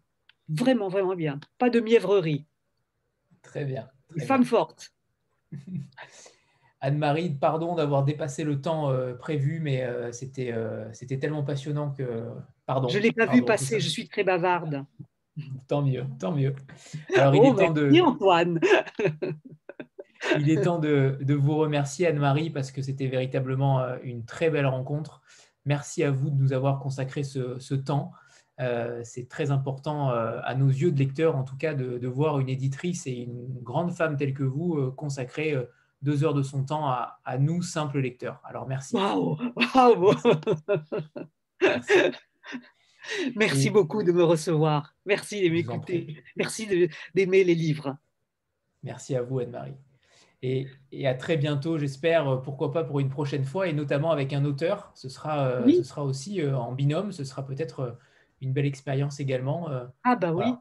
Et même s'il est, si c'est un auteur de, de langue espagnole ou portugaise, on peut faire un duo et je traduis. Magnifique, encore mieux. Encore mieux. Oh, quel bonheur. Bon. Merci à tous. Merci beaucoup. Et, on Bonne vous libère Anne-Marie. Merci. Au revoir. Au revoir tout le monde. Bonne soirée. Bye bye. Au revoir. Au revoir. Bonne soirée. Je ne sais pas comment ça s'arrête. Voilà. Et eh, je l'arrête moi, je l'arrête. C'est bon. Merci, au revoir Anne-Marie. Merci, au revoir.